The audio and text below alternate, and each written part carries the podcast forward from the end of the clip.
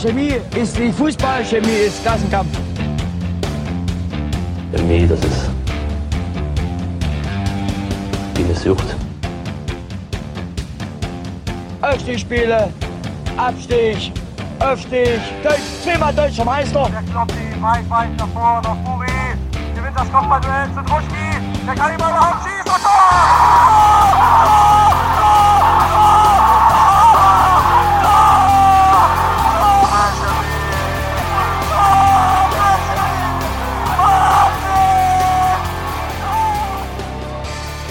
Die insgesamt dritte Mitgliederversammlung dieses Jahr ist durch. Vor der letzten Doppelmitgliederversammlung der BSG Chemie hatten wir versprochen, mit der neuen Aufsichtsrätin der BSG Chemie zu sprechen. Gesagt, getan. Moin, Kiri. Hallo. Und ich begrüße Nils. Guten Abend. Bastian. Moin. Max. Mahlzeit. Mein Name ist Jonas und ihr hört das chemische Element Nummer 58. Wir geben ein kurzes Transfer-Update, Update, sprechen über die MV. Doch wie immer, wenn wir Besuch haben, zuerst Kiri, wer bist du? Was machst du? Und warum BSG Chemie Leipzig? Ja, danke erstmal, dass ich jetzt dann doch mal zu Gast äh, sein darf bei euch. Ich bin äh, Aufsichtsrätin bei der BSG Chemie seit der letzten, der nachgeholten Wahl sozusagen. Und ansonsten treibe ich mich seit, naja, nun knapp so 20 Jahren in der äh, Kurve rum. Und warum BSG Chemie? Also die Frage stellt sich nicht so richtig, weil ich, wie gesagt, seit 20 Jahren irgendwie jedes Wochenende da bin und das ist so meine, meine, also eine Art Ersatzfamilie, wenn man will. Und es ist einfach so, der AKS ist mein Wohnzimmer, das ist so eine Frage, die sich mir seit langem nicht mehr stellt. Vielleicht auch so ein bisschen, ja, weiß ich nicht. Ähm, das gehört halt ein, also die BSG gehört halt einfach zu mir und ich irgendwie so zu ihr. So wie das ja, glaube ich, vielen anderen auch geht. Und warum BSG? Weil wir, also da kommen wir ja bestimmt gleich drauf zu sprechen. Ich war ja schon mal Aufsichtsrätin ähm, der Zeit, in der wir auch ähm, neu uns quasi wieder aufgestellt haben und alles aufgebaut haben. Und diese besondere Beziehung ist damit, glaube ich, auch doll verknüpft, weil äh, Chemie steht auch für eine Idee von Fußball, von der ich überzeugt bin, die mir wichtig ist, die ich äh, sehr doll mag.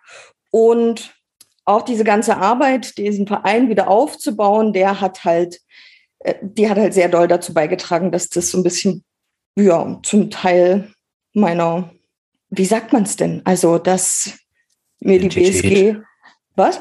Identität.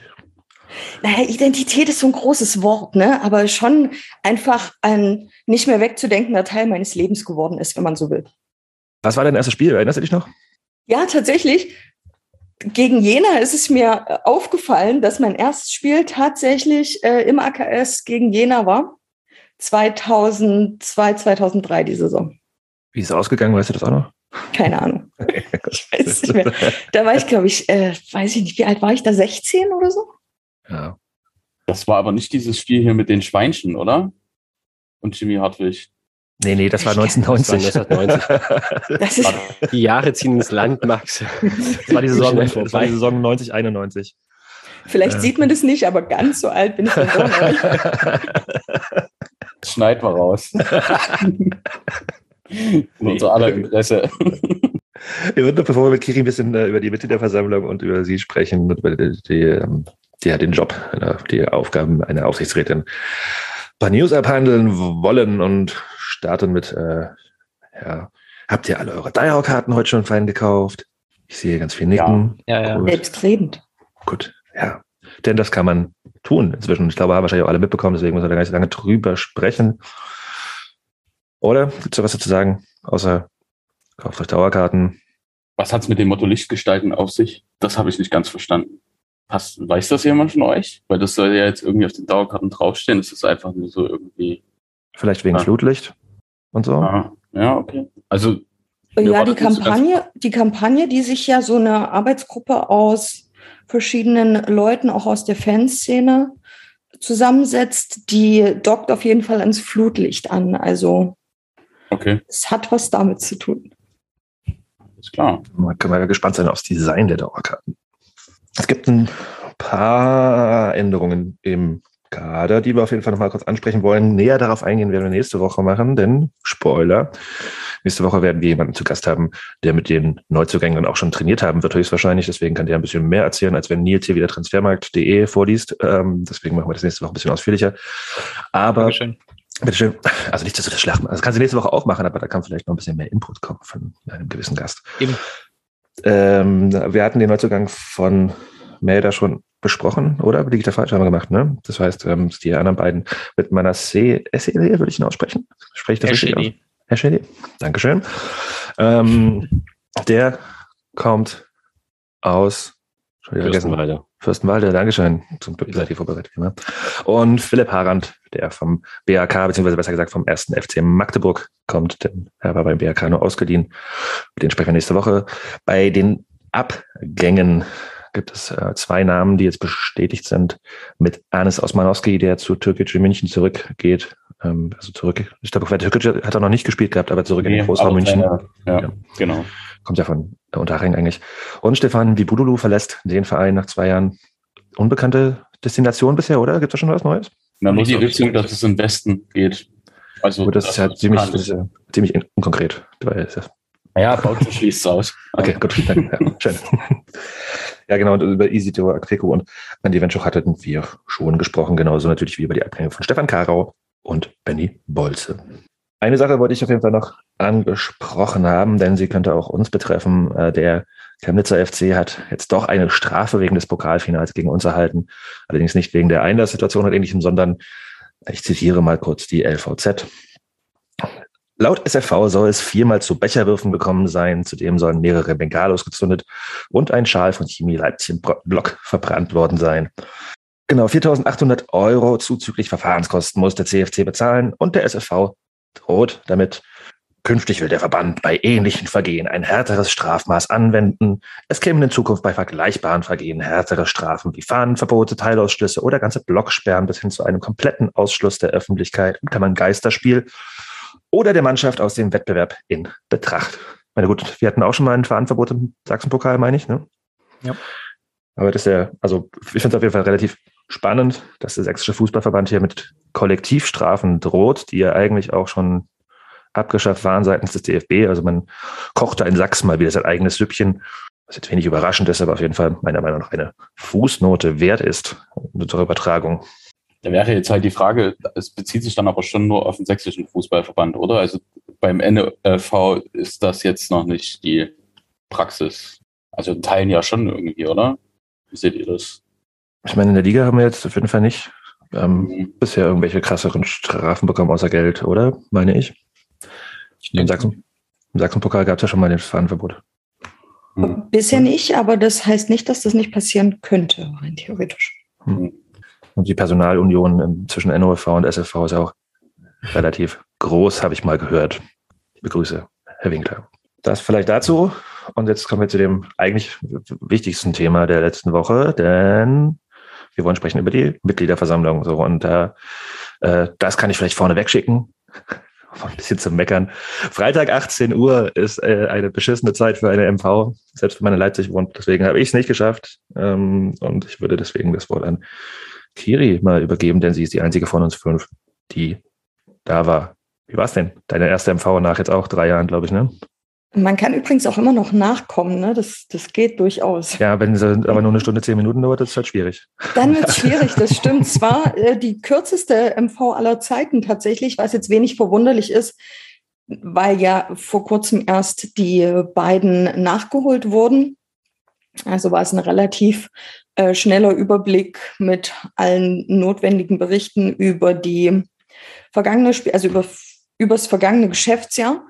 Und das war ja auch immer noch sehr Corona geprägt, also gab es daher auch relativ ähm, relativ äh, lange Pausen. Es war eine recht kurzweilige MV tatsächlich, fand ich.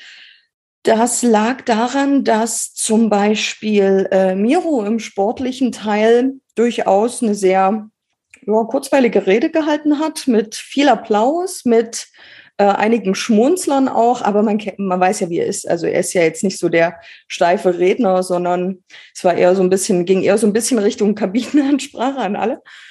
Und es waren erstaunlich viele Leute da, dafür, dass ja auch Urlaubszeit ist, klassischerweise in der Sommerpause.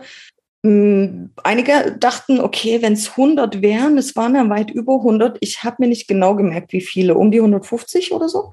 123. 123, okay, genau. Also über 100 auf jeden Fall. Das war schon gefühlt relativ viel, auch für die, ähm, für den Zeitpunkt, für Freitagabend und Sommer.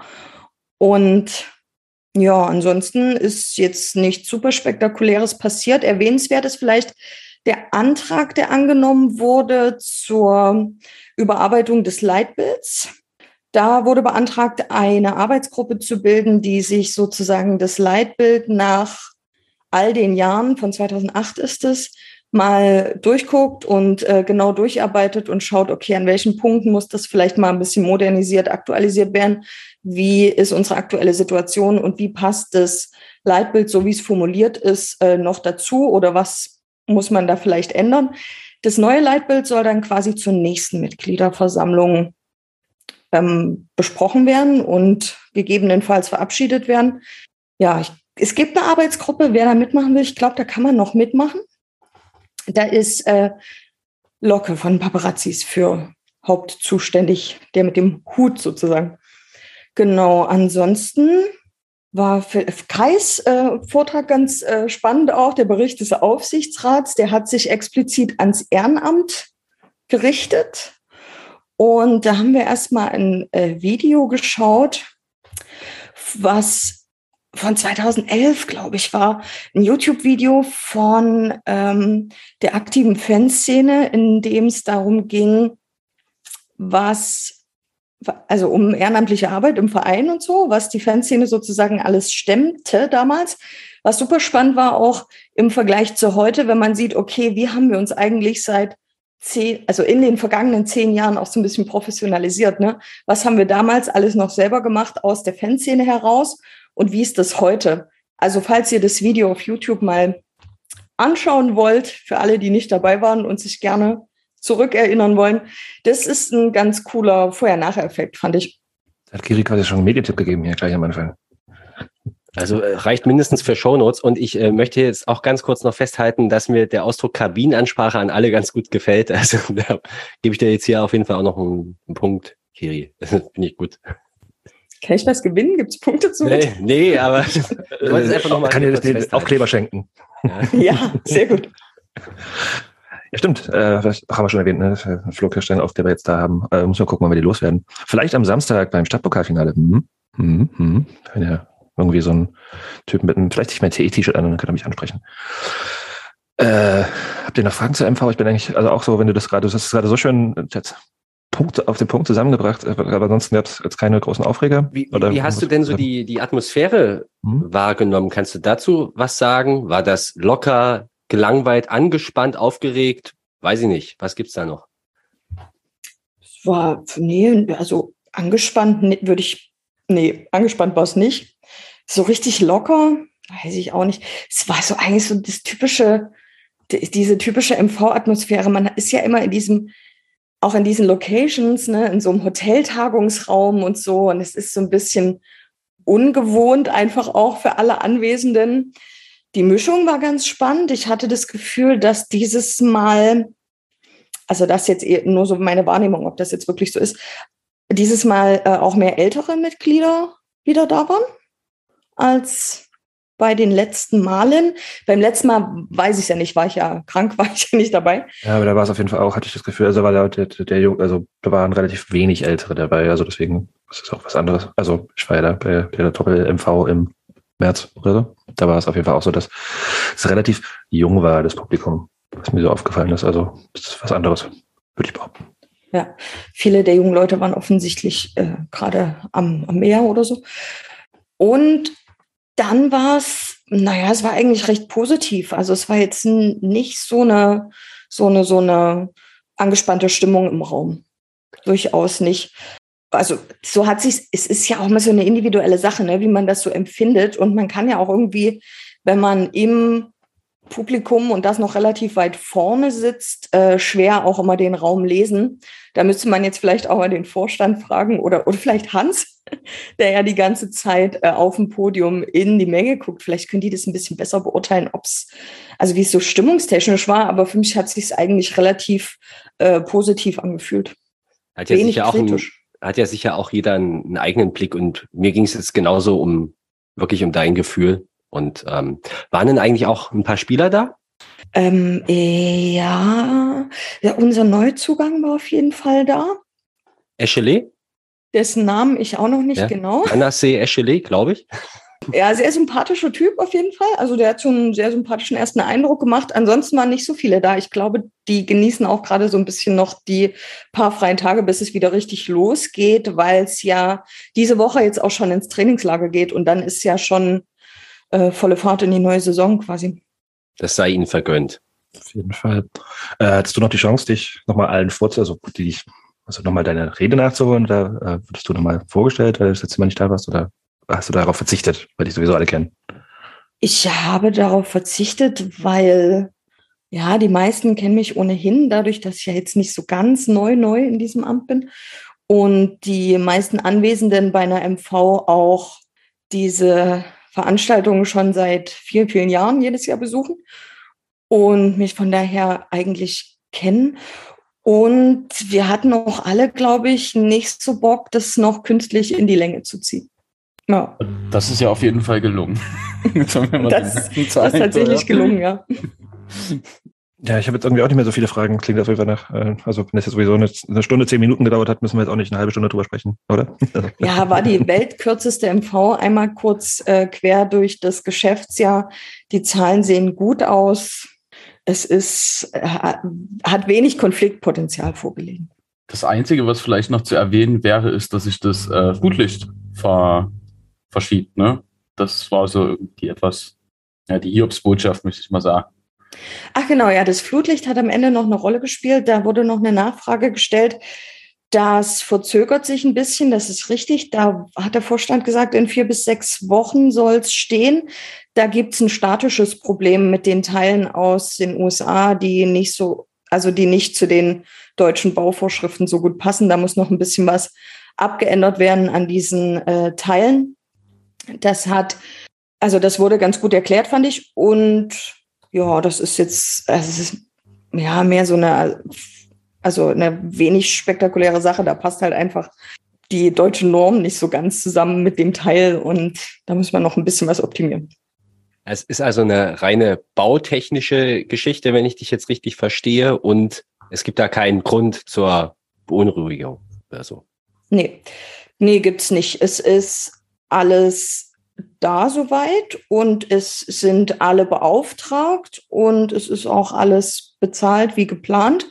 Es muss nur noch so, dass es vom deutschen Bauamt auch abgenommen wird, äh, montiert werden und gegebenenfalls muss dann nochmal was geändert werden. Ja.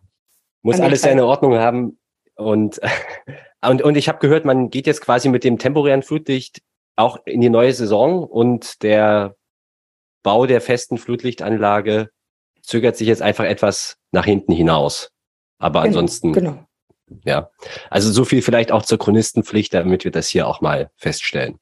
Der Verband hat noch nicht irgendwie angefangen zu schreien, dass es, also das, das Flutlicht irgendwie, also es, es ist ja auch abgenommen gewesen für längeren Zeitraum, oder? Also ich weiß nicht. Also das wäre doch meine Sorge, dass er nur vorne sagt so, oh ja, jetzt müsst ihr aber bitte mal umziehen ins äh, Stadion des Friedens, was kein Flutlicht hat, ne? das wäre jetzt bescheuert. Aber da ist auch nichts irgendwie zu befürchten. Nee, nicht, dass ich wüsste. Nee, es war zwischenzeitlich mal ähm, die Problematik mit der Stadt, weil die das nur für ein Jahr oder so abgenommen hat. Ich müsste jetzt lügen, ich bin mir nicht ganz sicher, was das mobile Flutlicht angeht. Da ist der Vorstand auf jeden Fall im Gespräch mit der Stadt und das müsste, soweit ich informiert bin, auch soweit passen. Vom Verband, dass da was gäbe, wäre mir neu. Okay, also die Odyssee ums Flutlicht geht ein bisschen weiter, aber äh, ein Ende ist in Sicht, höre ich raus. Ja, hoffentlich. Ich denke schon, ja. Also es ist ja eigentlich da. Also es ist halt jetzt so ein bisschen auch sich ganz so einfach in Deutschland. Kommen wir zum Aufsichtsrat. vielleicht ein bisschen, ähm, also wir hatten in der letzten Folge, in der du leider nicht dabei sein konntest, mit Christian schon gesprochen, der uns das ein bisschen erklärt hat, was der Unterschied zwischen Vorstand, Aufsichtsrat, was so die Aufgaben sind.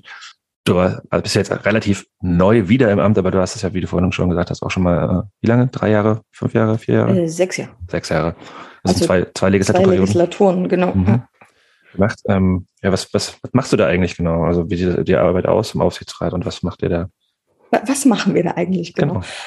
Ähm, ja, wir treffen uns gerne auf den Plausch, aber auch zu äh, regelmäßigen Sitzungen natürlich, bei denen wir äh, inhaltlich arbeiten. Unsere Hauptaufgabe ist die, ähm, äh, die Aufsicht über die äh, wirtschaftliche Situation des Vereins. Das heißt, wir prüfen tatsächlich Primärzahlen. Das ist unser Hauptjob. Wir müssen die äh, Kalkulationen für die Geschäftsjahre freigeben. Bei gewissen Rechtsgeschäften müssen wir zustimmen. Bei gewissen Summen müssen wir zustimmen. Und ja, das ist so die Hauptaufgabe. Also eigentlich äh, genau dem Vorstand bei der äh, bei den wirtschaftlichen Entscheidungen auf die Finger zu gucken und dauerhaft die finanzielle Situation im Auge zu behalten und da gegebenenfalls äh, regulierend einzugreifen. Genau. Klingt das nach ist einer- unsere- Nach einer, Entschuldigung, aber klingt nach einer wichtigen Tätigkeit, aber auch ein bisschen trocken, oder? Ja, ja, ist jetzt nicht der, also ist jetzt nicht der, der, ich weiß nicht, äh, most sexy Job. Das kommt jetzt ganz drauf an, wie gerne man Zahlen mag, wie man so zum Thema, äh, zum Thema äh, wirtschaftliche, ähm, ähm, wirtschaftliche äh, Buchführung und so steht. Ja, gut, es gibt bestimmt Sachen, die machen mehr Spaß, aber es ist durchaus auch jetzt kein uninteressantes Feld. Also, ich meine, es gibt ja auch Leute, die werden Steuerberater. So ist es nicht. Ne? Also, es scheint, ist jetzt nicht ein Job für jeden, aber man muss sich schon mit Zahlen auseinandersetzen. Man muss sich mit betriebswirtschaftlichen Auswertungen auseinandersetzen, mit so Kalkulationssachen und so. Es wäre schon gut, wenn man ein bisschen sich in diese BWL-Geschichte äh, so ein bisschen reinarbeitet oder zumindest in diese Rechnungswesen-Geschichte, wenn man da nicht äh, vorbelastet ist aus beruflichen Gründen. Es wäre schon gut, um einfach so ein bisschen durchzusehen, worum es geht. Aber wir haben natürlich auch die Aufgaben so ein bisschen aufgeteilt. Ne? Im dem Fünfer-Gremium ist zum Beispiel Thilo derjenige, der explizit die Zahlen am meisten sozusagen und dauerhaft im Blick behält. Genau. Ist jetzt nicht so, dass ich jeden Tag aufs Konto gucken würde oder so. Kannst du vielleicht mal so ein konkretes Beispiel, also muss jetzt keine Zahlen nennen, aber so wie das abläuft. Also geht es dann auch zum Beispiel darum, dass, was weiß ich, äh, Miroslav Jagatic einen neuen Vertrag erhält und der wird halt irgendwie quasi euch, euch vorgelegt, damit ihr quasi sagen sehen könnt, okay, gut, das sind die Zahlen, die da passen oder Thema Flutlicht, also irgendwie, wie das so administrativ abläuft. Ja, also es gibt verschiedene, verschiedene Vorgänge. Wenn jetzt, wenn wir jetzt zum Beispiel über äh, die erste Mannschaft und Spielerverpflichtungen, wir sind gerade in der Wechselphase, um Verpflichtungen, ähm, über Verpflichtungen sprechen, dann ist es so, dass wir eher ein Budget festlegen, in dem wir uns bewegen und äh, das äh, genehmigen und jetzt nicht zwingend jeden einzelnen Vertrag nochmal extra, je nachdem, wie der geregelt ist. Dann äh, gibt es Entscheidungen, wo wir natürlich explizit eine Freigabe erteilen müssen. Ähm, wir haben jetzt einen, eine geschäftsführende Person in Leutsch eingestellt zum Beispiel. Das kann der Vorstand natürlich nicht selbstständig machen. Da muss der Aufsichtsrat schon seine Zustimmung zugeben. Oder auch banalere Sachen wie, weiß ich nicht, Trainingslager oder so. Das ist ja dann einmal die Ausgabe einer relativ hohen Summe. Und äh, die bekommen wir dann sozusagen äh, vom Vorstand mit der Begründung, warum wir die ausgeben wollen. Oder weiß ich nicht, äh, wenn die Platzer eine große, große Menge Sand kaufen, zum Beispiel hatten wir zuletzt, dann äh, kostet das der Summe BFC, X. der BFC hat's gefreut, ja. kostet das eine Summe X und dann gucken wir, okay, brauchen wir das, muss es sein oder äh, lässt sich das irgendwie anders regeln oder ne? Äh, meistens brauchen wir das und meistens muss es sein und dann äh, geben wir das frei, wenn wir das für richtig halten. Ja. Genau, aber der Vorstand kann Ausgaben ab einer bestimmten Höhe sozusagen nicht mehr einfach so alleine treffen. Entscheidungen für Ausgaben in einer bestimmten Höhe. Und ähm, wenn du da ein bisschen aus dem Nähkästchen plaudern kannst, wie läuft das ab? Ist, ist das häufiger der Fall, dass ihr sagt, so, nee, das geht gar nicht? Oder ist das eigentlich ein relativ enges Zusammenarbeiten, Abstimmen und äh, mit? Nee, das ist eine relativ enge, eine relativ enge Zusammenarbeit. Häufig ist es so, dass der Aufsichtsratsvorsitzende, also das Kai ohnehin selbst mit an den Vorstandssitzungen teilnimmt und da ohnehin sozusagen ein kurzer Dienstweg gewährleistet wird, was die Informationen angeht. Und ja, dann machen wir, wenn es schnell gehen muss, auch manchmal einfach eine Abfrage telefonisch oder über Messenger. Ähm, ja, nein. Das geht dann relativ unkompliziert. Das kommt super krass drauf an, was es ist. Ne? Manches müssen wir auch mal durchdiskutieren. Ja, äh, unterschiedlich. Was gibt es da Aber, für eine Kultur der Meinungsfindung? Ist das dann äh, im Konsens oder gibt es da eine Mehrheitsentscheidung? Wie läuft das ganz praktisch ab? Das ist bestenfalls ein Konsens. Ähm, ist es nicht immer manchmal, also wir stimmen natürlich auch ganz klassisch ab. Wenn es 3-2 steht, dann ist es auch eine Entscheidung. Das passiert relativ selten. Also wir haben jetzt natürlich noch nicht in der neuen Konstellation noch nicht so viel abgestimmt, aber ich habe ja bereits in der fast ähnlichen Kombination an äh, Kollegen im Aufsichtsrat schon mal ähm, gearbeitet in der fast derselben äh, Kombination. Da ist ja nur äh, Frank Engel sozusagen jetzt derjenige, der ähm, quasi neu dazugekommen ist in dieses Gefüge, wenn man so will.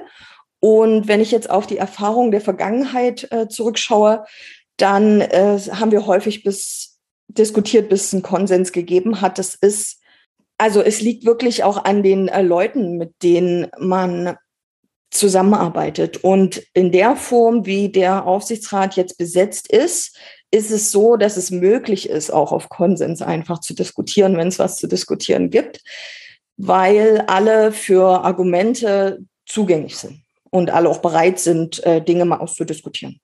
Ja, das ist sehr, sehr angenehm. Das ist ein sehr gutes Zusammenarbeiten. Das war auch mit ein Grund, warum ich mich dazu entschieden habe, es nochmal zu machen, weil ich natürlich bereits wusste, dass wir gut zusammen funktionieren und äh, diese Situation sich eben gut also, dass das gut funktioniert in der Diskussion zusammen.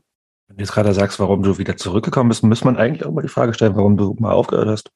Äh, aus beruflichen Gründen. Ich war damals mit meinem Volontariat fertig und habe angefangen als äh, freie äh, Journalistin zu arbeiten und da musste ich mich erstmal neu sortieren und ja, sehr viele Sachen organisieren, die man so als Freiberufler am Anfang machen muss.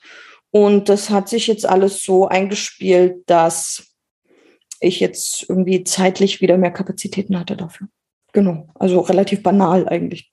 Also ich weiß gar nicht, ob ich mit meiner äh, Buchführung 4 auf dem Abschlusszeugnis hier in den Bereichen Fragen stellen sollte. Aber äh, du hast jetzt den Steve Bartelt, unseren neuen Geschäftsführer, schon angesprochen. Wie, wie steht der dann quasi so zwischen diesen Gremien, also so zwischen Vorstand und Aufsichtsrat? Habt ihr da auch direkt Kontakt? Wir haben natürlich Kontakt zu ihm. Wir haben, also das ist auch was, was wir uns als Aufsichtsrat jetzt vorgenommen haben für die aktuelle Legislatur, generell auch ähm, engere Ansprechpartner für eigentlich alle zu sein und immer mal regelmäßig auch ähm, Gespräche zu führen mit verschiedenen Leuten, auch mit den Revisoren zum Beispiel, die man ja sonst tatsächlich nicht ganz so oft äh, sieht, immer vor den Mitgliederversammlungen im Prinzip, also so zwei, dreimal im Jahr, auch da irgendwie wieder, also noch ein bisschen eine engere ähm, Bindung zu schaffen. Und auch mit anderen äh, Leuten im, also mit anderen Positionen im Verein. Und ja, wir haben natürlich Kontakt mit ihm, aber primär ist das der Vorstand, der mit ihm sozusagen zusammenarbeitet und dem er sozusagen also rechenschaftspflichtig ist, wenn man so will. Ja, okay. Gut zu wissen. Danke.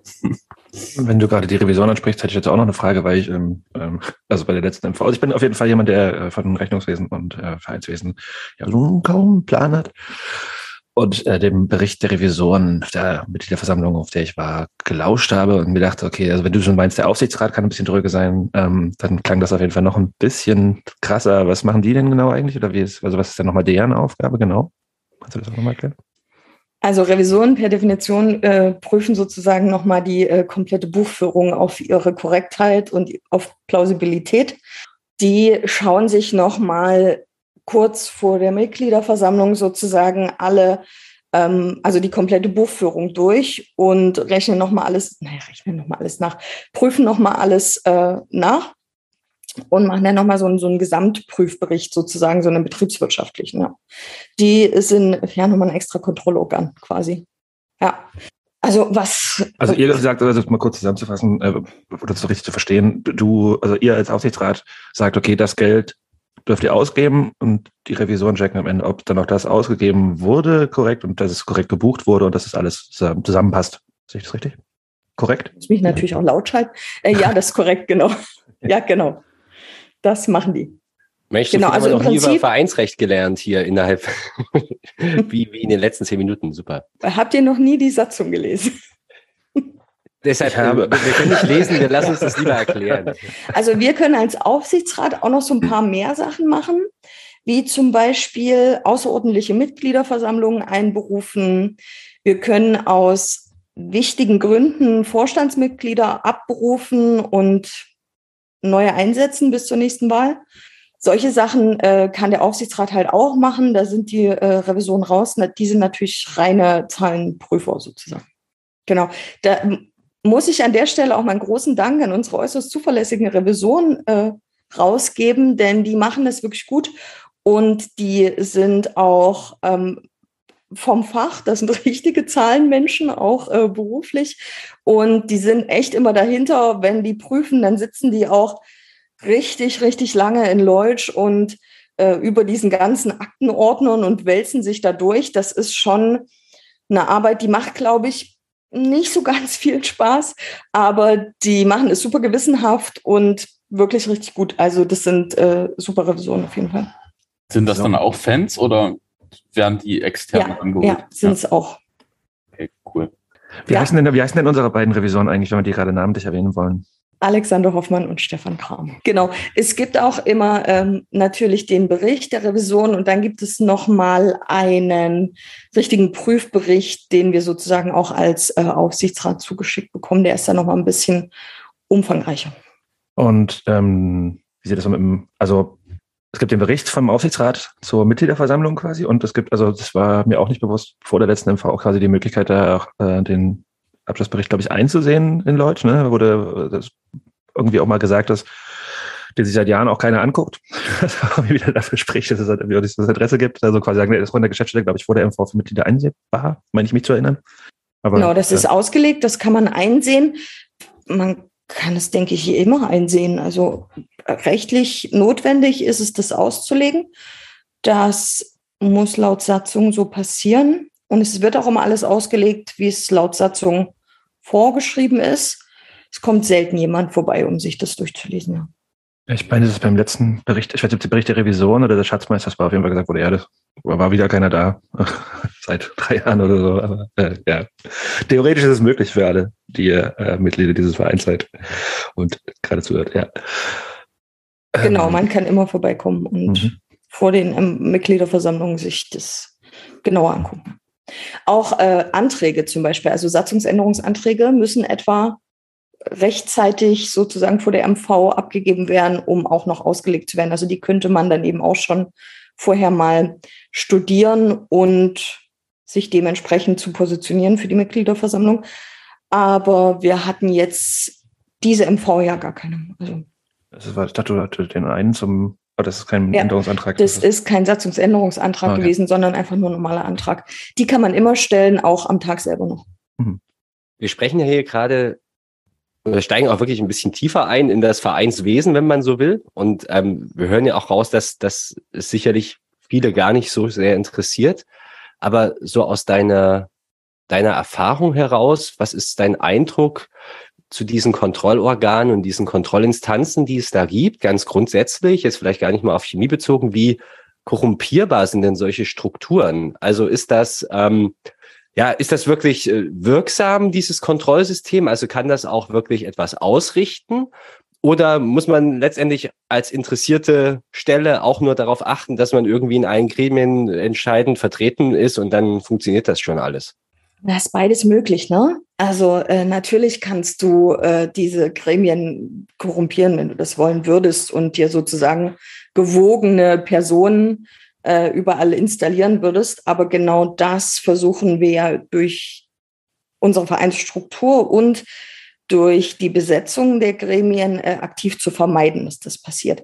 Dass das theoretisch möglich ist, ja, natürlich könntest du dir jetzt in Vorstand, in Aufsichtsrat, in die Revisionenposition, in Ehrenrat äh, entsprechende Menschen setzen, die sozusagen alles abnicken, was du tust. Ja, will ich nicht leugnen, dass das nicht äh, theoretisch möglich ist, aber das ist ja genau die Aufgabe der äh, Mitgliedschaft, das zu verhindern, weil die Leute müssen natürlich auch in diese Gremien gewählt werden. Und das macht im Endeffekt äh, das höchste Gremium des Vereins, die Mitgliederversammlung. Und genau deshalb ist es ja auch so wichtig, dahin zu gehen. Also wir haben eine Menge Mitglieder. Ich glaube, die Zahl wurde bei der Mitgliederversammlung auch verkündet, knapp 2000. Und dann sind halt 120 da. Das ist so, die, die dann sozusagen die Hauptentscheiderinnen sind. Das, äh, dessen muss man sich die, bewusst sein. Und wenn man sozusagen Einfluss nehmen will, dann muss man einfach äh, in die MV gehen und dort auch für seine Mehrheiten so ein bisschen Politik machen. Kurze Frage der Nachfrage danach. Also haben wir jetzt die 1964 geknackt? Ich denke ja. Ich denke, wir sind bei knapp 2000, aber auch da müsste ich lügen. Ich habe es okay. mir nicht genau gemerkt. So, Christian hatte geschrieben äh, 1940, also es fehlen noch 24. Ja, aber es ist kurz vor 2000 gewesen, ne? Hm. Ja, genau. Wobei diese Zahl, ich meine, vom Jahreswechsel stammen müsste. Also eine genau. tagesaktuelle Zahl könnte sehr wahrscheinlich schon was anderes sein. Aber das ist sicherlich dann auch was, was der Verein sich vorbehält, ähm, ganz gesondert irgendwie zu kommunizieren, wenn man das dann mal erreicht. Wahrscheinlich, ja. Und ich meine, es gibt übrigens auch noch eine Möglichkeit, um auf das andere Thema zurückzukommen, ganz einfach, also das heißt ganz einfach, aber auch äh, den Verein zu korrumpieren, indem man seine ähm, erste Mannschaft zum Beispiel ausgliedert, ne? Soll es ja auch geben. Und dann ist ja auch der, oder dann ist, wäre auch ja quasi sagen, die, die Aufsichtsfunktion nicht mehr da ähm, auf Sache des Aufsichtsrats. Meine ich. Das ist halt immer das Problem. Deswegen. Genau, ja, jetzt wird es ein bisschen kompliziert. Oder? Gut. Genau. Es gibt verschiedene, es gibt verschiedene wirtschaftliche Gründe, die das notwendig machen können, eine erste Mannschaft auszugliedern. Da geht es um ideellen Betrieb, um wirtschaftlichen Geschäftsbetrieb, um die Gemeinnützigkeit als eingetragener Verein. Das ist wirklich ein sehr kompliziertes Feld.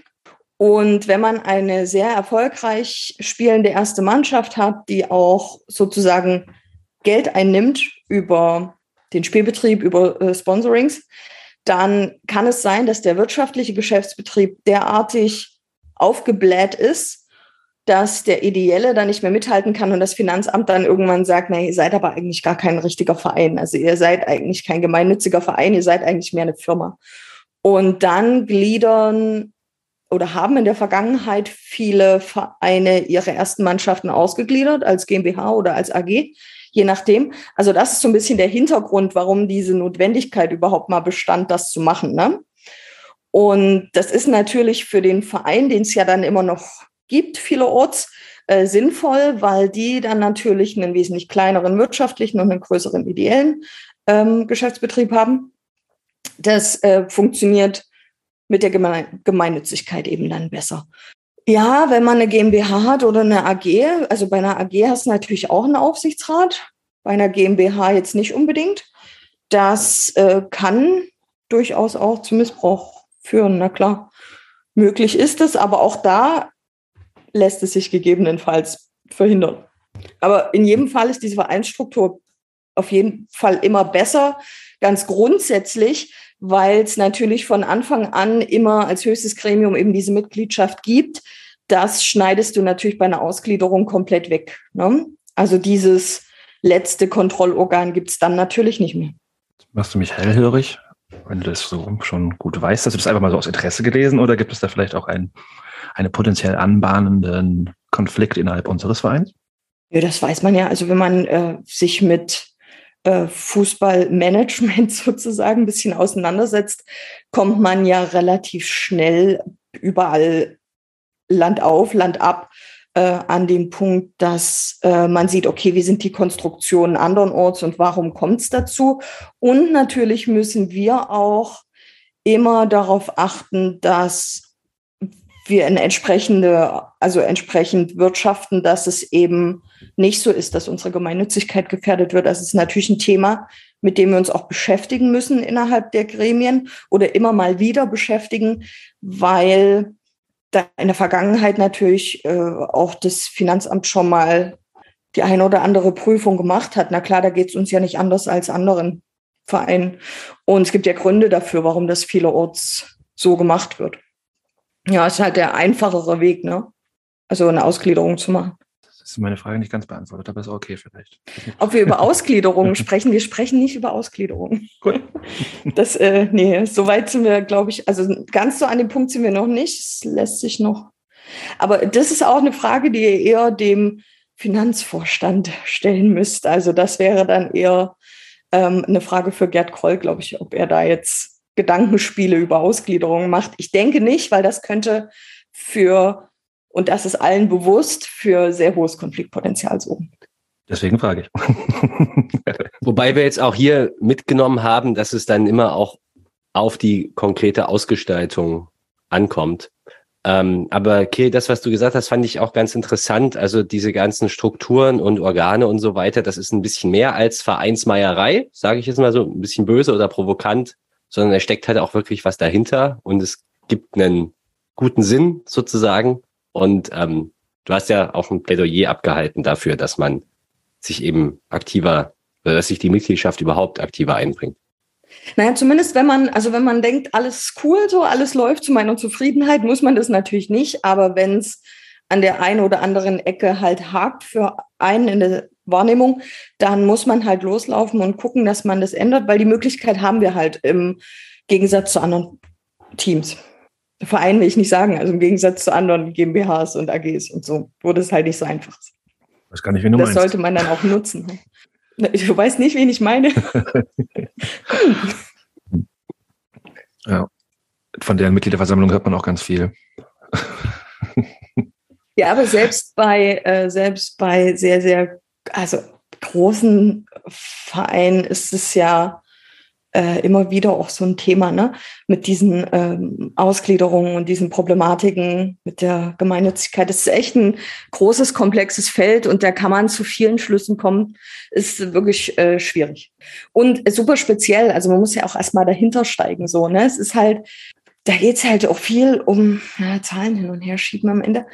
Und wir sind ja immer noch, also ja, wir spielen Fußball und das ist irgendwie auch alles sehr auf, ähm, also sehr down to earth bei uns, aber wir haben trotzdem natürlich äh, Summen, mit denen wir umgehen. Also das ist ja alles gewachsen. Wir sind ja schon, ah, man sagt immer so daher, ein mittelständisches Unternehmen. Ich weiß gar nicht, ob wir per Definition ein mittelständisches Unternehmen sind, aber die Zahlen sind ja nicht, äh, es sind ja keine Kleinigkeiten mehr, mit denen wir da umgehen. Alleine schon, wenn wir uns angucken, für wie viel Geld dieses äh, Flutlicht jetzt gebaut wird und so.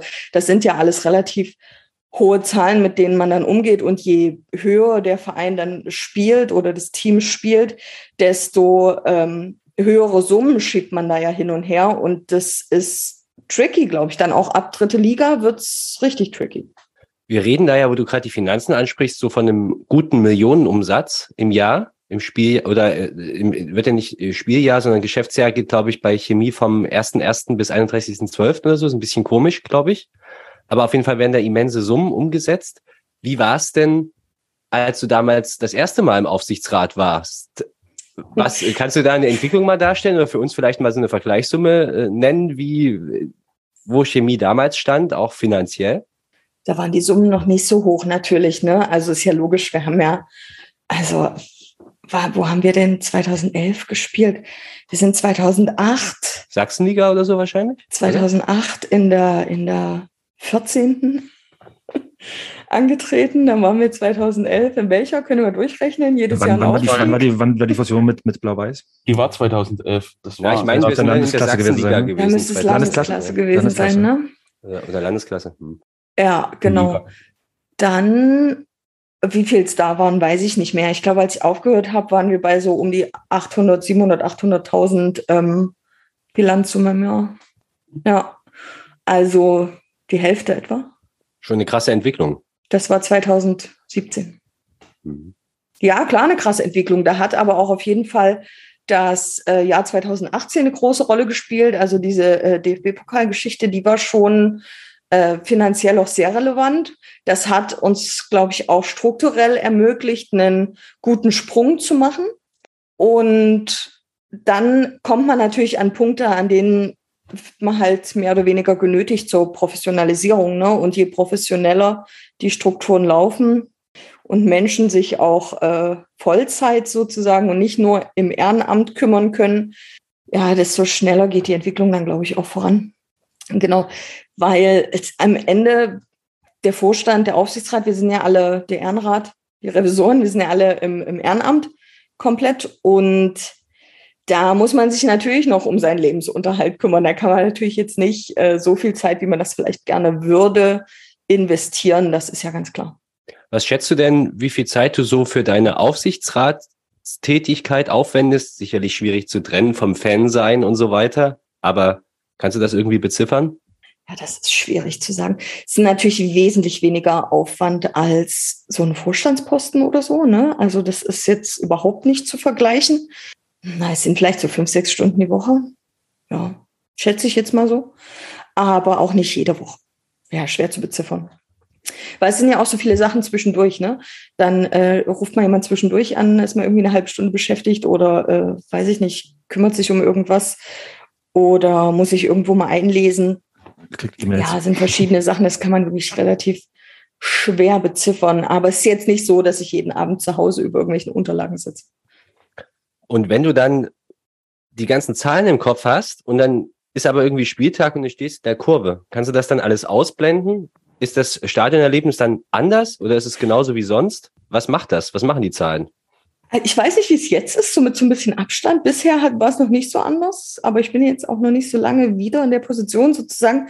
Früher war es so, dass äh, man äh, Niederlagen nicht so ganz so dass die nicht so ganz so schlimm waren häufig, wenn es nämlich darum ging, vielleicht äh, doch ein bisschen zu früh für die Finanzen aufzusteigen oder so. Ne? Und er dachte, ah, noch, ein, noch ein Jahr in der Landesliga ist vielleicht gar nicht so schlecht. so, da könnten wir uns ein bisschen stabiler aufstellen noch und dann ausstellen. Das wäre okay das so ein bisschen wirklich, das ist so ein bisschen eine völlig verzerrte Wahrnehmung im Vergleich zum Fansein, wo es natürlich irgendwie nichts äh, Besseres gibt, als aufzusteigen. Klar, dass man da daneben steht und sagt, ja, so schlimm finde ich es jetzt gar nicht, ist schon ein bisschen skurril auch, ja. Also hast du 2017 statt den Platz zu stürmen äh, äh ja. da gestanden und so, oh scheiße, lieber noch mal in nee, Oberliga. Nee, ganz so ist es natürlich auch nicht. Ja, aber Gremientätigkeit scheint also ein gutes Mittel zu sein, um Niederlagen zu verkraften. Also ähm, ja, ja es sei denn, es, ja, es sei denn, es geht um Pokal, da ist Weiterkommen immer gut. Hm. Das äh, kommt immer ganz drauf an, äh, auf, den, auf den Kontext da. Ja, aber nee, ansonsten nimmt man, weiß ich nicht, nee, habe ich das nicht so doll, dass ich da irgendwie was anders wahrnehme. Nee, das lässt sich ganz gut auch ausblenden. Ja, gut. Was liegt aber jetzt auch daran, dass ich ja jetzt eher so im, im Kern der Kurve stehe und jetzt nicht damit beschäftigt bin, irgendwie dauerhaft das Spiel über zu philosophieren, sondern eher äh, mit anderen Dingen. Da äh, ist es vielleicht auch nicht so krass dann. Max hat dich muted, deswegen war ich gerade verwirrt, ob du noch was sagen wolltest. Nee? Nee. nee. Ähm, ich bin durch mit meinen Fragen. Ich weiß nicht, ob ihr noch was habt. Ansonsten können wir noch ein bisschen plauschen über ich weiß nicht, wie Kiris Zeit noch aussieht, ob wir noch ein bisschen drüber reden wollen, was für Entscheidungen in der Oberliga gefallen sind. Und äh, das hätte ich noch hinten auf dem Zettel stehen. Klar, mach mal. Ja, aber erstmal sagen wir danke, Kiri, für den äh, sehr, sehr spannenden Einblick in die Gremienarbeit und äh, vielleicht ne, drucke ich mir die Vereinssatzung mal aus und nehme sie mit in den Urlaub nächste Woche. Und dann äh, stelle ich mir auch nicht mehr ganz viele doofe Fragen. Und, äh, ja, auf jeden Fall vielen Dank für deinen Einsatz. Ja, also sehr, sehr gern, ja. sehr, sehr gern. Und falls ihr, falls ihr mal eine Minute Muße habt, lest auch mal die Satzung. Das ist immer ganz gut, wenn man ein paar Leute hat, auch draußen in der Mitgliedschaft, die die kennen und äh, damit arbeiten können. Das war in der Vergangenheit immer sehr sinnvoll, wenn da immer noch so zwei, drei Leute waren, die die schon mal gelesen haben. Das ist wirklich eine gute Sache. Ja, danke, dass ich äh, hier sein durfte. Gut, gerne. Und ja, ich, ich werde es mal lesen. Ganz sicher. Kannst du dann abfragen, wenn wir das nächste Mal sehen, wo ich stehe, auf welcher Seite oder was ich gelernt habe. Wir, wir nageln dich fest. wir nageln dich fest. Ähm, machen wir das mal kurz zusammen hier mit dir, Kiri, da kannst du auch mal ein bisschen aus dem, aus dem Nähkästchen plaudern, wenn du willst, äh, denn wir haben, äh, freust du dich auf unsere Auswärtsfahrt ans Meer? Oder das ist kein Meer, habe ich gelernt, ne? das ist ja Bodden, äh, nach Greifswald. Das ist ein Bodden. Ja, ist richtig cool. Greifswald auf jeden Fall richtig gut. Da habe ich mich sehr gefreut. Weil wer nicht, wer hat, hätte nicht Bock gehabt, noch mal eine Runde nach Berlin zu fahren? Ich kenne hier einen in der Runde, der das äh, äh, besser gefunden hätte. Oder? ich ich fahre auch ganz gern mal nach Greifswald. Also vor allem, ich habe irgendwie nach der letzten Saison irgendwann den Punkt erreicht, an dem ich auch die A9 nicht mehr sehen konnte. Es immer dieselbe Autobahn hoch und runter zu fahren, ist auch so ein bisschen, also, naja, da wäre es schon ganz cool, irgendwie, weiß ich nicht, vielleicht äh, eventuell mit dem Auto, dann wäre es ja auch wieder dieselbe Strecke, aber vielleicht mal mit einem Zug oder so Richtung Greifswald, das wäre schon richtig gut. Habe ich sehr groß Bock drauf. Außerdem, wie lustig ist bitte diese, diese Tribüne, die die da aufgebaut haben, bekommen wir die auch? Sehen, ja. ja, ich habe es gesehen. Also, also einer von, der auch schon öfter hier zu Gast war, Christoph, der kommt da aus der Ecke und freut sich deswegen noch viel, viel mehr, dass die Chemie endlich mal wieder zu ihm in die, äh, in die Ecke kommt. Und ich habe auch diese Konstruktion gesehen mit so, zwei, Ger also Gerüst war das, ne? Wirklich ein Baugerüst, ja, genau. wo quasi dann unten Leute standen, die sich an den Gittern festgehalten haben und obendrauf nochmal Leute standen. Und ich habe mir auch gedacht, so spannende Konstruktion, wer hat die abgenommen und äh, wie wird es nächstes Jahr, wenn wir dann kommen? Ein neues Gerüst, das macht einem richtige Zwickau-Feelings von damals. Vor allem, wenn dort irgendwie ein Bier umkippt, dann tropft das ja auf die Leute auch unten drunter durch, oder? Also, also nicht, dass das bei uns groß anders wäre. hm. Ja, aber also die Autobahn nach Greifswald soll auch nicht ganz so gut ausgebaut sein. Hat Christoph auch schon öfter mal aus dem Nähkästchen geplaudert, weil wenn der nicht immer nach Berlin fährt, also ich glaube, das Zugfahren wirklich gar nicht so verkehrt. Ich habe mich auch sehr gefreut, dass wir nicht nach, äh, was wäre es gewesen, ansonsten Charlottenburg oder so? Zehlendorf. Zehlendorf, ja. Zehlendorf, Entschuldigung. Das ist alles, alles West-Berlin. Ist alles eine Sache, oder? Bitte? Ist Zehlendorf ein eigener Stadtteil? Ich... Ja. Okay. Warum weiß ich sowas? Liegt vielleicht an den ganzen Spielen in Berlin. kannst, kannst bald Stadtführungen geben, ja. Ich krieg bestimmt mehr Stadtteile von Berlin zusammen als von Chemnitz. Hast du auch schon in jedem gespielt, ja. Ja, auf jeden Fall cool, dass wir in der Kreiswald fahren können, finde ich. Ähm, auch wenn, ja, ähm, was denn jetzt irgendwie noch einen Artikel gepostet? Ich habe nicht gelesen ähm, mit Kreiswald-Aufstellung für die nächste Saison oder ist das ein Thema für die Zukunft noch, das wir vielleicht aufheben können? Nein, also ich kann ja kurz referieren. Es war nämlich ein ganz spannendes Interview in der örtlichen Regionalzeitung dort. Das ist die Ostsee-Zeitung mit dem ich meine, ja, genau, mit dem Manager, der, und so ist das richtig, das ist richtig schön unterklassischer Fußball, unterklassiger Fußball, ähm, der Geschäftsführer einer 150-Mann-Spedition, da ist auch der Manager beim Kreisweiler FC, so ist das da. Und so muss das auch sein. Der, der tritt aber kürzer und die bauen nämlich professionelle Strukturen auf. Und dieses Interview war ganz spannend, weil der hat da recht tief blicken lassen in die, so in den Verein so ein bisschen rein und man ist ja dann vielleicht auch geneigt, so einen Aufsteiger nicht so ernst zu nehmen oder so oder zu belächeln. Und ich finde, die haben schon einen krassen Plan. Ähm, zum Beispiel, was das Finanzielle angeht, die haben in der Oberliga jetzt einen Etat gehabt von 800.000. Ich meine, vermutlich für den gesamten Verein. Und ähm, der soll jetzt aber wachsen auf 1,7 Millionen, was ich jetzt schon recht stattlich finde. Also einfach mal 900.000 Euro draufgelegt. Und das wollen die dann auch stemmen mit verschiedenen regionalen neuen Sponsoren. Die planen mit einem Zuschauerschnitt von 1500 Zuschauern. In der Oberliga kamen so 300, 350. Und die wollen acht bis zehn neue Spieler holen. Sind also wirklich sehr konkret in ihren Aussagen. Fand ich echt krass. Und ähm, ja, wusstet ihr, dass Roland Groß zum Beispiel, also der berühmte Doppelvater und auch Trainer von Kreiswald, nicht mal eine A-Lizenz hat. Also der, der dürfte da gar nicht so ohne weiteres trainieren. Und jetzt kommt's der soll an die, an die Seite gestellt bekommen, Vedimir Jovanovic, der auch mal kurze Zeit beim FC Sachsen tätig war und dort seine Karriere hat. Kiri äh, klatscht gerade begeistert in die Hände, ist leider nicht zu hören, sondern nur zu sehen. Und, Wo haben Sie ähm, den denn ausgegraben? Ja, der hat da seine Karriere beendet und der soll jetzt ins Trainerteam kommen, weil der hat offenbar so eine ominöse A-Lizenz. Also ist alles ganz interessant. Der, der, Verein bietet auch so ein bisschen Gossip und aus Zwickau kommt David, Wag David Wagner, heißt er wahrscheinlich. Also nicht ähm, der Steigeltrainer? Der, wie bitte? Ich glaube, David Wagner war doch auch der Schalke-Trainer, oder? Ja, also. Ja, nee. David, David Wagner, der ehemalige Zweitliga-Profi des Chemnitzer FC und zuletzt, Nils, du wirst ihn kennen, ähm, sportlicher Leiter in Zwickau oder irgend sowas hat er da gemacht? Aber auch äh, was im Vorstand, oder? Das war jetzt gegangen worden mit Tobias Lege zusammen. Genau. Nee, nee Mhm. das war das war ein anderer Wagner, aber es gibt noch ähm, Ach, schon David- Thoralf Wagner war das, ja. Mhm. kompliziert, kompliziert in Zwickau. Aber David Wagner war auf jeden Fall auch tätig in. Zwickau und haben, sind bestimmt irgendwie verwandt. Und der ist aber jetzt extra für den Job ähm, da nach Greifswald gezogen, aus Zwickau, Chemnitz, diesem Raum da und kommt als sportlicher Leiter nach Zwe- Greifswald. Lange Rede, kurzer Sinn. Die haben da was vor. Ich finde das ganz interessant und ich fand es auch interessant, dass die halt vor allem auch das so alles minutiös benennen, weil sonst sind ja Vereine, gerade wenn sie so ein paar Ambitionen haben, doch etwas verschlossener und äh, rennen dann nicht gleich mit den Zahlen da die Tür ein. Ich hätte noch zwei Anmerkungen. Also ich glaube, den Zuschauerschnitt konnten die durch das letzte Spiel gegen Zehlendorf dann sogar noch so auf 450 im Schnitt heben, weil da waren irgendwie 2300 oder so da. Und ich finde auch die Transfers, die die jetzt schon machen, die sind ganz schöne, krasse Nummern. Also der Guido Kotscher, der hat auch schon mal bei Aue zweite Liga gespielt und war jetzt in der Türkei die ganze Zeit in der zweiten Liga. Der Zwickauer, den ich hier angesprochen habe, den haben sie, die haben sich noch irgendwie den Torhüter von Zwickau geholt, den zweiten oder dritten. Also es sieht auf jeden Fall nicht verkehrt aus. Also ich würde jetzt die, Wie verdoppelt man denn mal eben von einer Saison auf, eine andere, auf die andere sein Etat? Das ist ja, Ja. schon ein ambitionierter Plan. Und ich, glaube, sehe jetzt auch noch nicht, wo diese 1500 Leute beim Spiel gegen Viktoria herkommen sollen.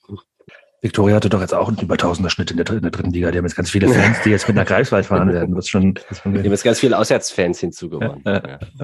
Nee, aber das, das Ding ist, es gab ja schon, also die versuchen jetzt seit Jahren aufzusteigen. Kann jetzt sein, dass die durchaus auch schon so ein paar Verträge mit Sponsoren in der Schublade liegen hatten. Und vielleicht, im allerschlimmsten Fall, gibt es da auch noch zwei ehemalige Profis, die vielleicht auch mal sagen, okay, wir schießen mal hier ein bisschen was in den, unseren Verein, also den Nachfolgeverein unseres Jugendvereins. Möglicherweise kann das ja auch sein. Ja, schon, Wenn die- das wenn ist die ja aber kein, kein langfristiger Plan. Also das ist ja Nee. eine relativ kurzfristige Geschichte. Das können die ja sicherlich nicht jede Saison machen.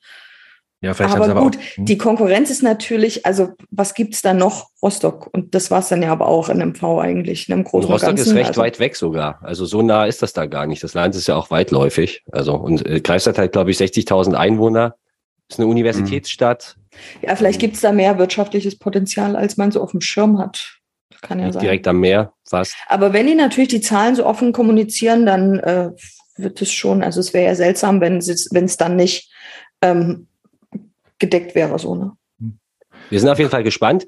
Ich finde aber, du, du runzelst völlig zurecht die Stirn, weil 1500 jetzt von 0 auf 100 scheint mir auch recht viel. Musst du erstmal hinkriegen in der, in der vierten Liga.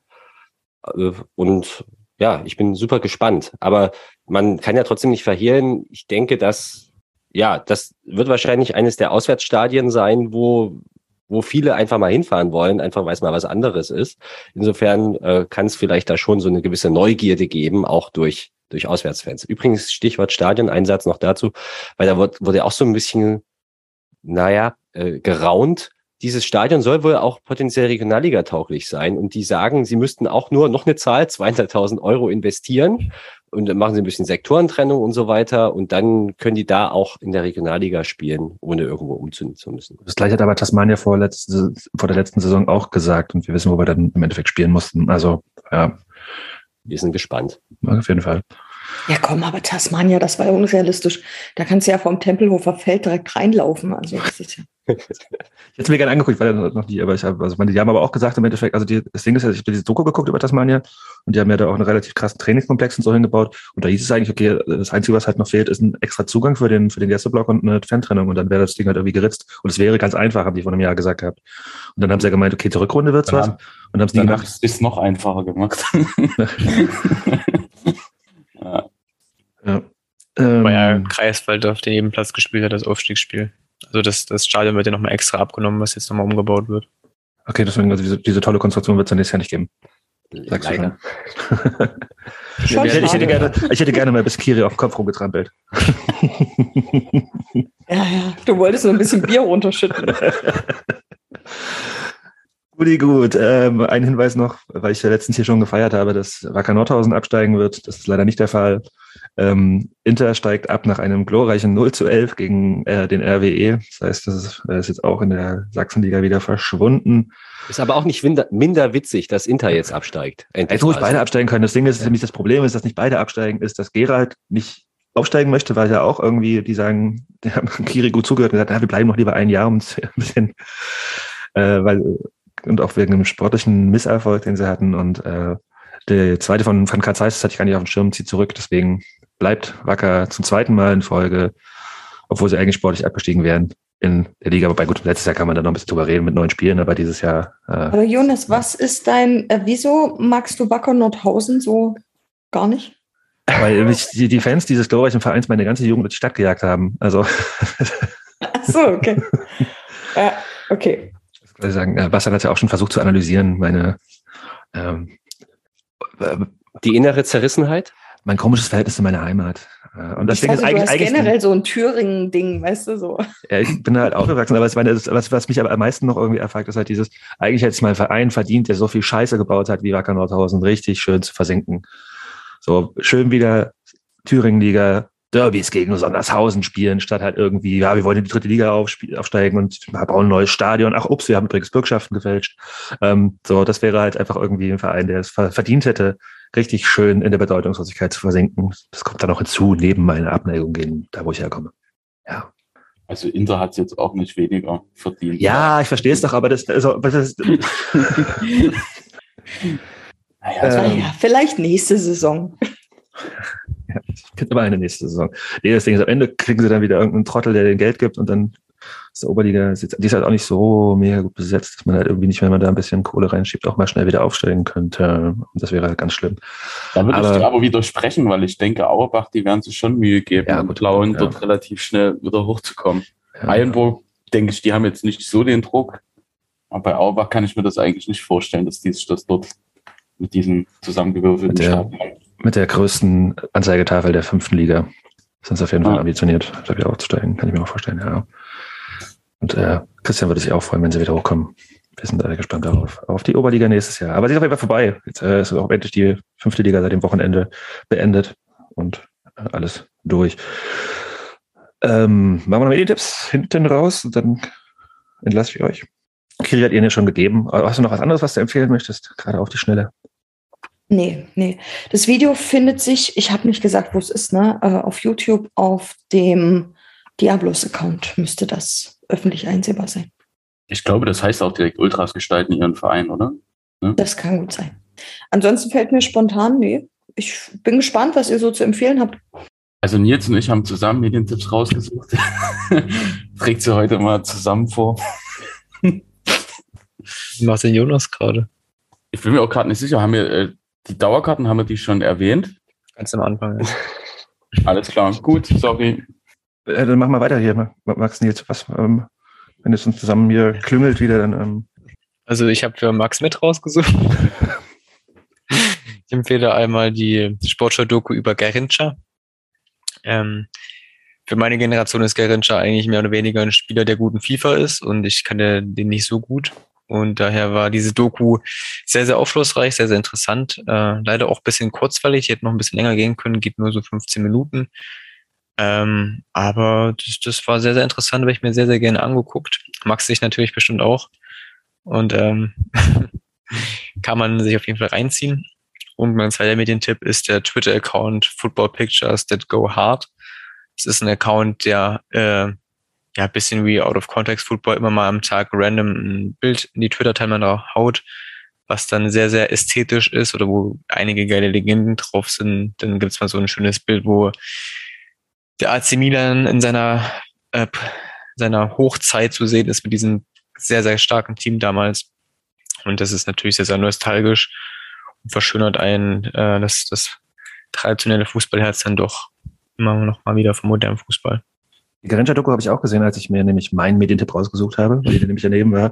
Und habe mir gedacht, so, ey, wenn der ein Lloyd spielen würde, würde ich den die ganze Zeit mit irgendwas beschmeißen. Das war, also das habe ich echt ganz witzig, wie der Anfang der 60er da irgendwie auf dem Platz stand. Und ich glaube, keiner von uns hat den halt irgendwie, ich weiß, dass du nicht manchmal denkst, wir sind ein bisschen älter. Ähm, Garincha habe ich auch nicht spielen sehen. Ich glaube, der war schon tot, als ich geboren wurde. Leider. Denn mein Medientipp, Überleitung, kommt auch von der Sportschau und ähm, ist eine Dokumentation von WDR Sport in Zeit oder Sportschau direkt. Äh, verwechselt immer.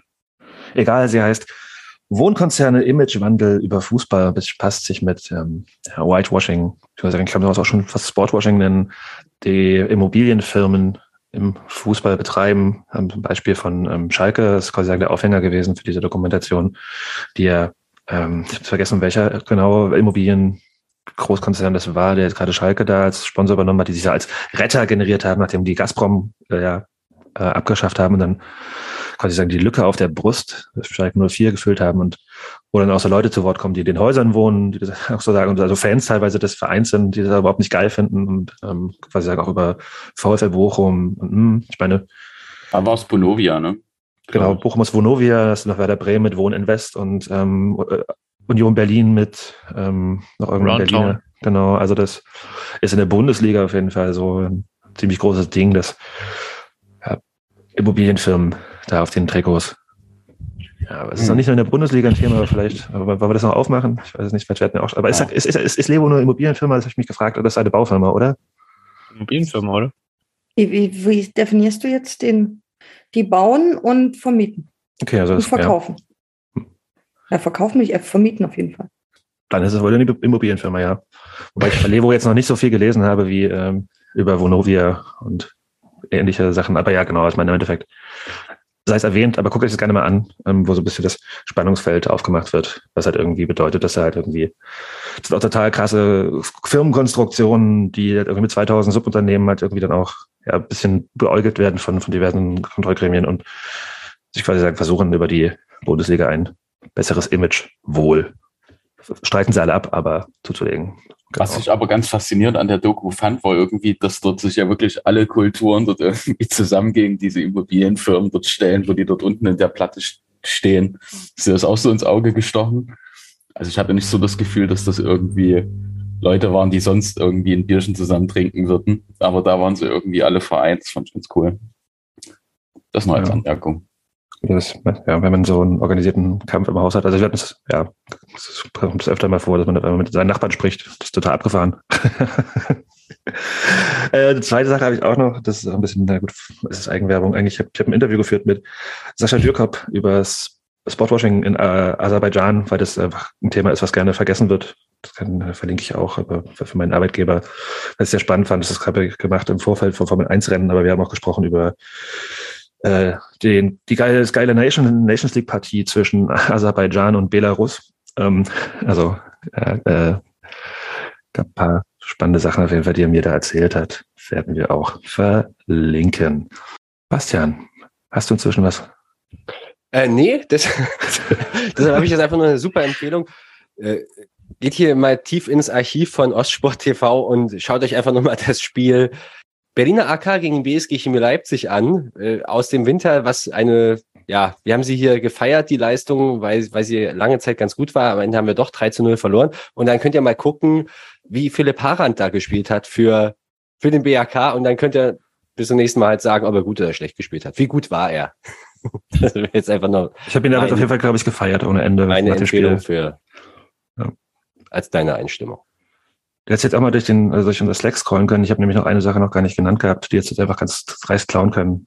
Äh, ich erwähne sie noch kurz und verlinke sie auf jeden Fall auch noch. In Deutschlandfunk gab es ein Feature zur Übernahme vom FC Red Star Paris, der von einem Investmentfonds übernommen wird als linker Verein, wo es gerade auch ein bisschen Beef gibt und man wieder so gucken kann, und, äh, wie, wie geil 50 plus 1 dann doch sein kann.